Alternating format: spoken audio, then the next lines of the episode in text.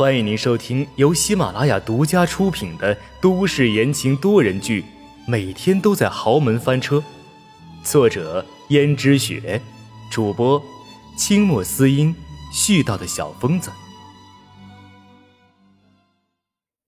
第一百四十八章，心机。这话一出，本来在默默吃牛排的温思思也是很惊讶。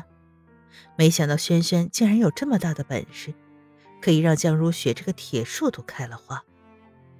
不过刚才看轩轩一副温顺懂事的样子，无论是哪个女人，就算是最苛刻的婆婆也会满意吧。不过温思思看着一脸温顺、从来不多话的轩轩，觉得很是疑惑：她到底是真的有那么懂人情世故，还是想讨好江如雪？别人若是想讨好一个人的话，那必定是花言巧语、天花乱坠。但轩轩确实是本本分分的说了那几句话，江如雪问什么他就答什么，从来也不多说，却已经得到了江如雪的心。这实在是厉害呀！如果不是本性如此的话，那就是心计城府很高了。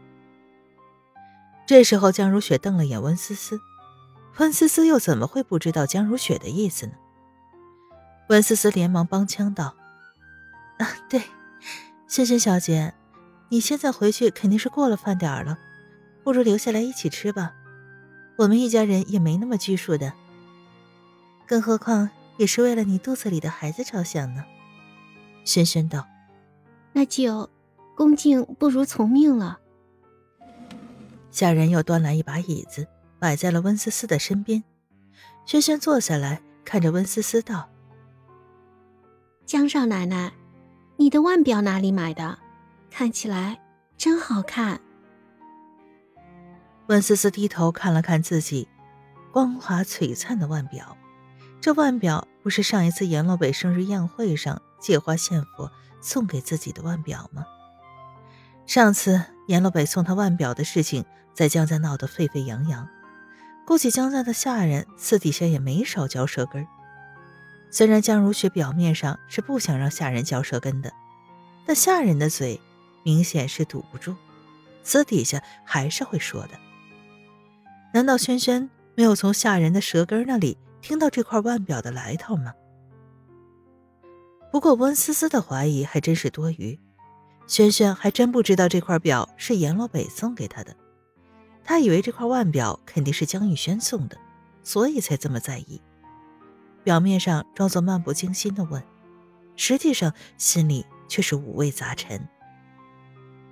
温思思也不好细说，啊，没什么，这腕表我随便买的，具体的我也记不清了。看到好看我就多戴一会儿，不过一想戴久了也是审美疲劳，我也不怎么喜欢戴了。轩轩问：“是吗？这块腕表看起来价值不菲，江少奶奶，你确实没有放在心里的样子。”轩轩心里更加不是滋味了。这块表够他一辈子不用工作，在家里就坐吃山空了，但是在温思思的眼中，却只是一个可有可无的小玩意儿罢了。人与人之间的差别，怎么就这么大呢？轩轩悠悠的叹了口气，而看着温思思这副支支吾吾的样子，他就知道，绝不是什么随便买的。难不成真的是江逸轩送给他的？可是江逸轩为什么要送他礼物呢？说白了，轩轩的心里是吃醋了，因为他心细如尘，所以很容易察觉到这些，又探知不到真相，就更容易胡思乱想。他想，在这个家里能够送温思思礼物的，除了江逸轩，没有人会这样做了吧？更何况江家不是崇尚简朴吗？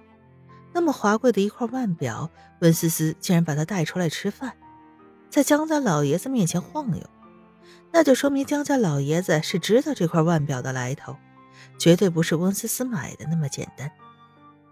如果温思思买这么一块光华璀璨的腕表，那估计会被江家老爷子斥责吧。虽然他很少和江家老爷子打照面但是江家老爷子的脾性还是能够从下人的口中得知一二的。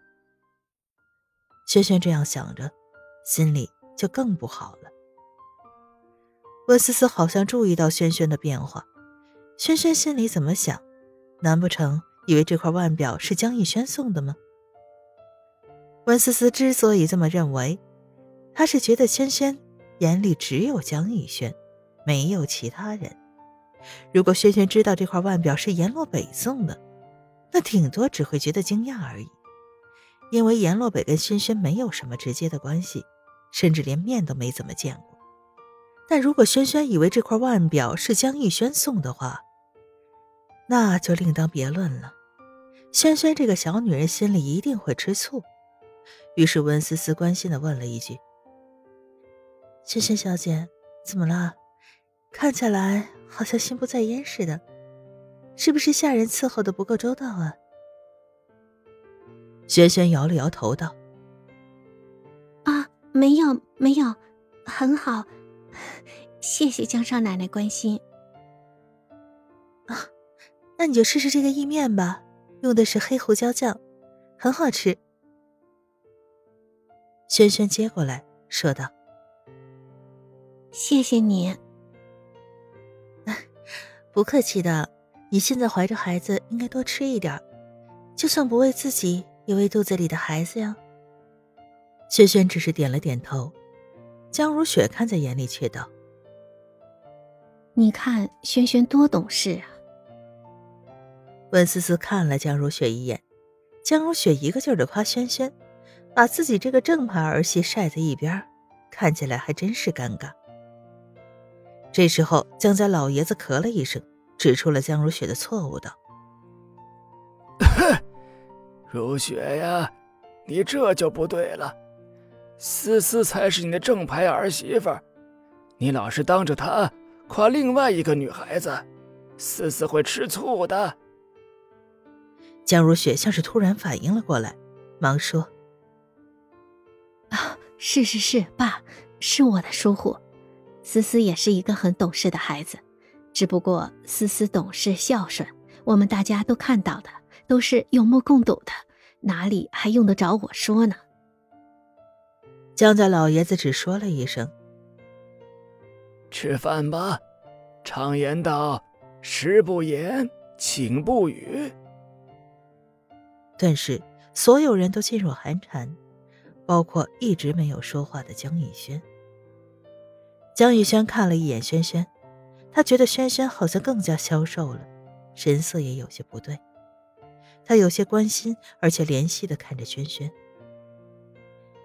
江家就是一个吃人不吐骨头的地方，苦了轩轩了，竟然被带到江家来受苦。虽然江家荣华富贵，但是在他看来，那就是受苦。连他这个江家的少爷自己过得都不开心，更别说轩轩了。